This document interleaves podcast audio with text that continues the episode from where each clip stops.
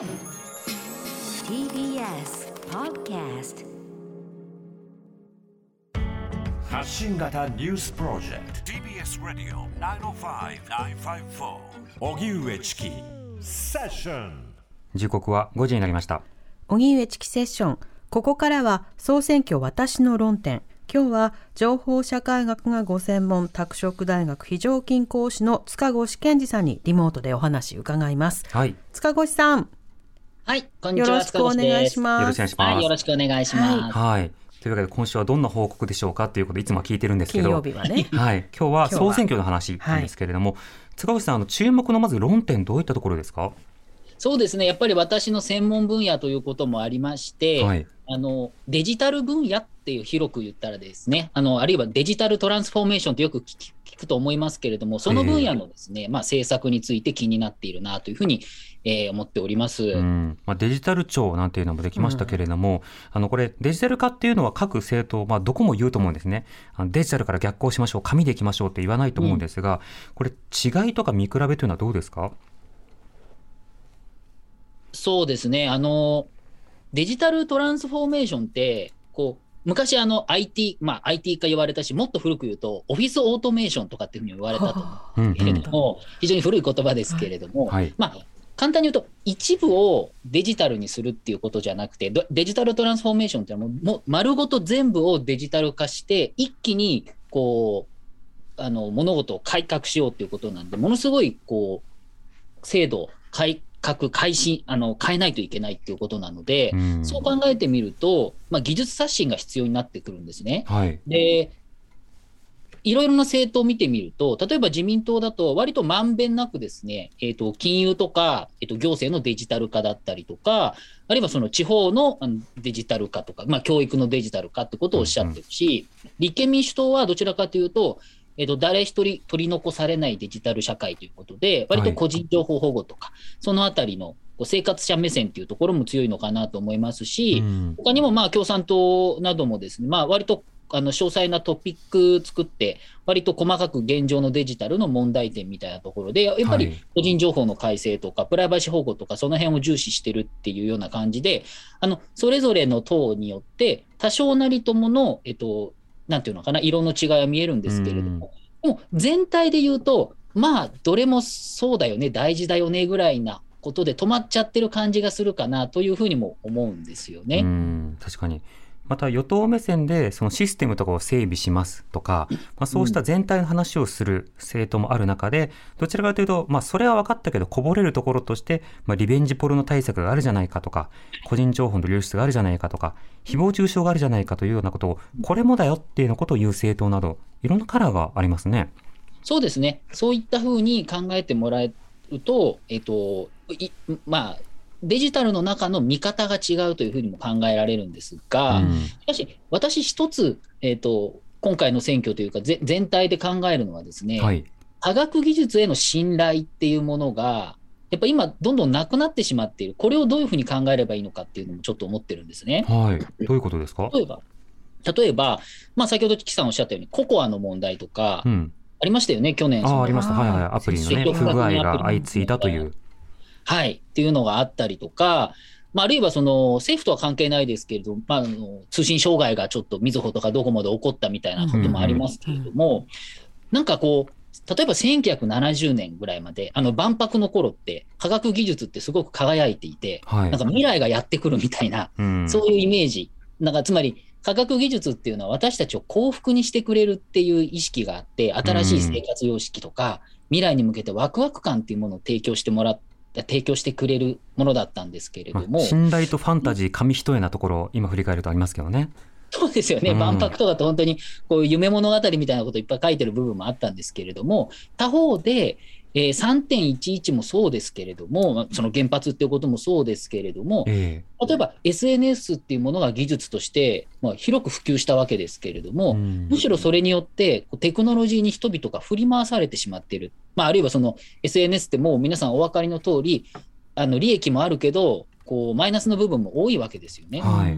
そうすると、どちらかというと、今、そのデジタルとか技術っていうことに対して、まあ大事なのはわかるけど、なんかな、なんかあんまり信用できないよなっっていうふうに思ってる方もやっぱ多いと思うんですね。で、そうなった時にデジタルで DX で社会を変えていきましょうっていう言葉そのものは正しいと思うんですけれど、僕もそう思うんですけれども、はい。それに乗れないっていう、あの、国民が結構多くいると思って、その人たちの心にどういうふうに届くのかっていうところも非常に大事で、その根底にあるのがやっぱ技術への信頼、科学技術への信頼っていうことなのかなというふうにも思うんですね。うん、確かに。まあ、科学技術そのものに対する信頼ということで、まあ、苦手感とか、そこに対して現実味がないって方もいるでしょうと。あと同時にこの間、例えば、それを使って社会をうまくしていきましょうってなった時に、例えば、リモート7割目指しましょうとかって言いましたけど、はい今できてないっていうところもあるので、その目的は合意、同意するけれども、でも達成、同棲できないんでしょうみたいな感覚というのはありますよね。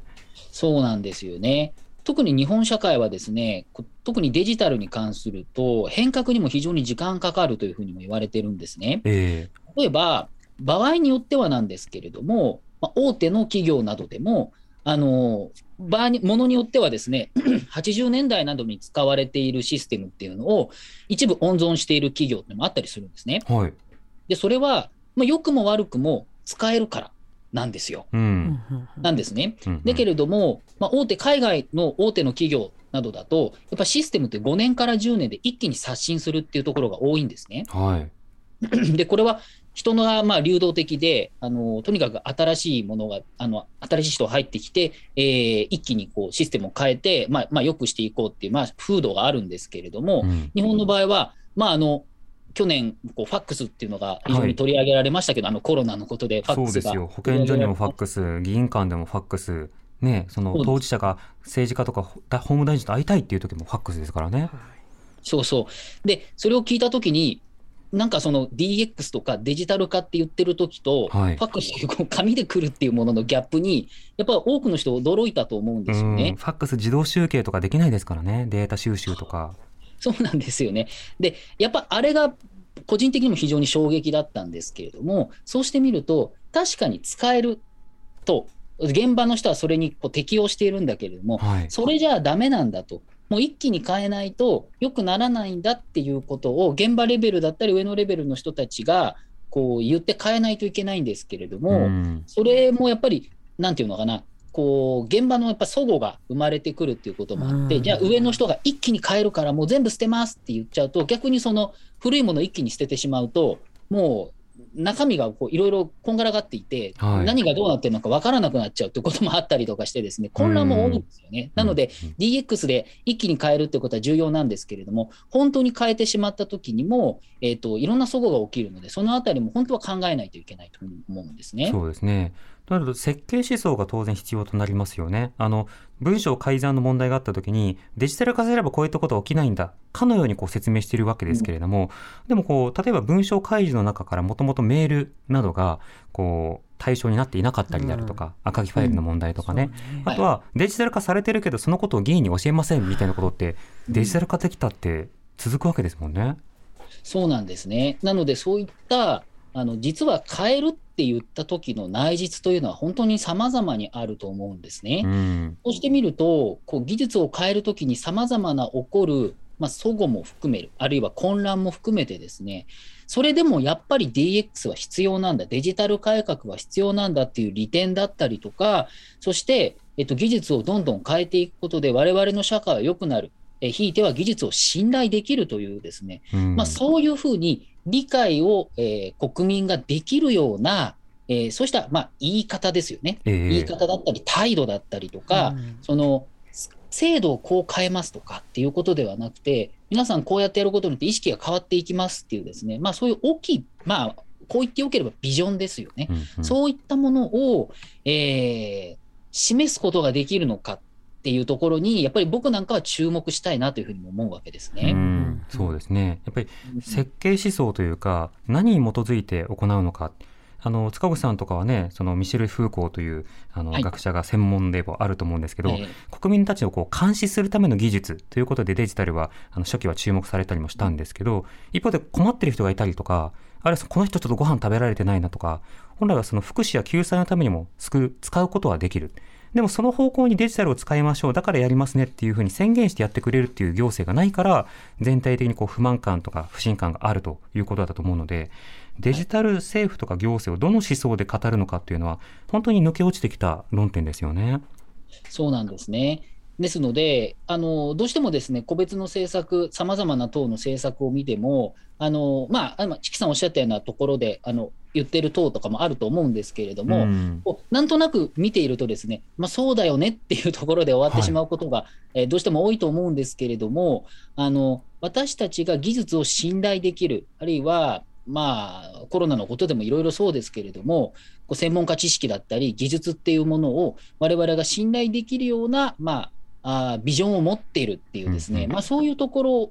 を、えー、論点として、まあ、今回の選挙に関してもさまざまな政策を見ていただくとですね、はい、えー、5年10年というよりかはもう20年30年50年先っていうことで、うん。まあ、デジタル化ってどんどんどんどん、えー、動きが早いんですけれどもやっぱ遠い未来を見てですね、えー、我々が変わっていくぞっていうですね、まあ、そういうあの意識改革みたいなところの点ですねその辺を重視してるかどうかっていうのはちょっとチェックした方がいいかなというふうに思ってます。そうですねまあ、デジタルってあの最新技術でなおかつ多くの人がまあやれやれっていうところだからこそ、うん、流行り言葉に単に載ってるだけなのかそれを使って政策的なビジョンとか、あの政治をどこに向けたいのかということとちゃんとマッチした言葉を持っているのかそこも読み比べていきたいなというふうに思います。そうですね、塚越さんありがとうございました。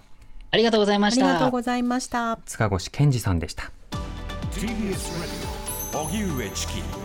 セッション 5-4.